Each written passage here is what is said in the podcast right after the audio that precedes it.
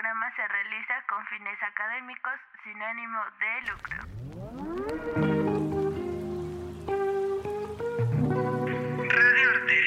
Radiarte. Radiarte. Radiarte. Radiarte. Radiarte. Radiarte. Radiarte. Radiarte. Voces por la educación.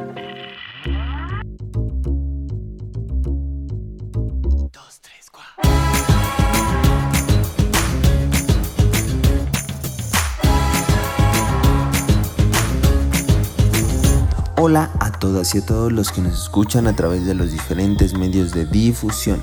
Esperamos que estén muy bien. El mundo, así como el arte, es inmenso y solo nos hace falta unas cuantas cosas para empezar a crear.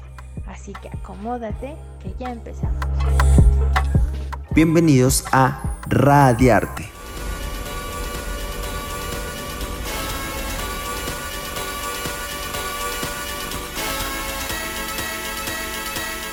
Bueno, mis artistas, para poder plasmar nuestras ideas necesitamos de una superficie en la cual podamos pintar.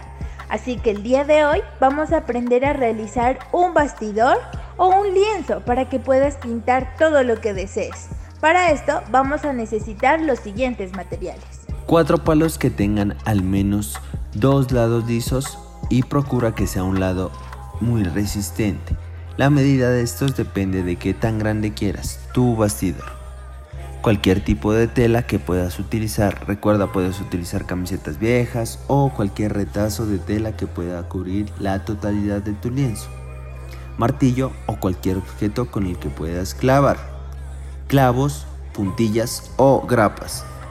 Estos son los materiales que vamos a utilizar para la elaboración de nuestro bastidor. Pero si no puedes conseguir estos materiales, te presentaremos otra opción.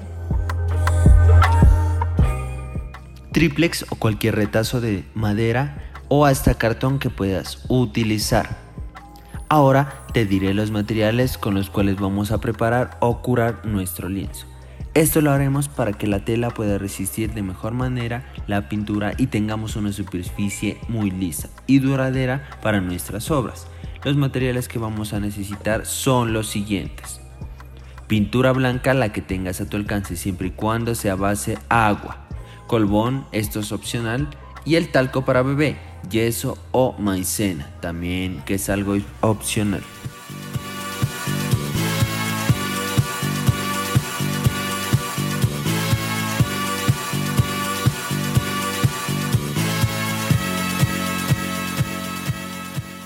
Muy bien, ahora sí podemos empezar con la elaboración de nuestro bastidor. Para esto tomaremos nuestros materiales. En este caso iniciamos con el triplex cartón. Lo vamos a recortar del tamaño que deseamos. Aquí podemos realizar dos cosas. Puedes pegar una tela sobre el soporte o curar directamente el soporte. Todo depende de los materiales que tengas a disposición. Para la primera opción, pegar la tela al soporte. Vas a utilizar el colbón lo vas a esparcir para toda la superficie de una manera uniforme. Luego pondrás la tela sobre este y reforzarás las puntas para que queden al reverso con más pegante. Lo dejas secar por un día completo y ya tienes la primera parte lista. Ahora sí vamos con la otra alternativa. Vas a tomar los cuatro palos y los vas a clavar de tal manera que quede un cuadrado o rectángulo reforzando muy bien las esquinas donde van las uniones. Puedes reforzar con pegante o grapa. Si tu bastidor es muy grande, puedes poner un palo en medio de lo que dé más soporte. Una vez armado el soporte que pasamos al templado de la tela. Para esto se recomienda humedecer la tela. Así después de asegurarla, esta se va a secar y se templará mucho más. Ahora sí pon la tela sobre el soporte. Recuerda, que esta tiene que ser unos 10 centímetros más grande que nuestro soporte. Así podrás tomar la tela y abrazar el soporte o palo. Así la parte frontal te va a quedar totalmente lisa y los laterales tendrán los clavos, puntillas o grapas. Clava la tela en un lateral con grapas o clavos o puntillas cada centímetro y medio o centímetro. Seguido, asegura el lateral contrario procurando templar la tela.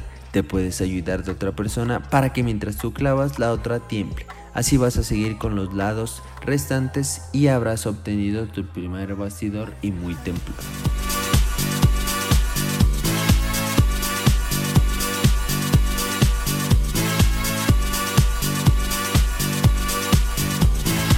Listo, ya tenemos nuestros soportes.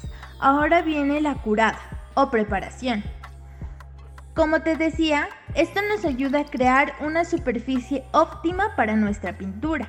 Podemos curar nuestro lienzo con solo pintura blanca que sea a base de agua, la aplicas con unas dos capas y luego la vas a lijar con una lija muy suave de una numeración alta. Para la otra opción, vamos a preparar una parte de pintura blanca por una de colbón y una de yeso, o talco o maicena. Eso nos va a generar una superficie de pintura viscosa. La vas a aplicar por toda la superficie y la vas a dejar secar por un día. Y hasta que veas esto completamente seco, acto seguido vas a lijar que quede una superficie lisa y ya tienes tu lienzo preparado para que empieces a pintar.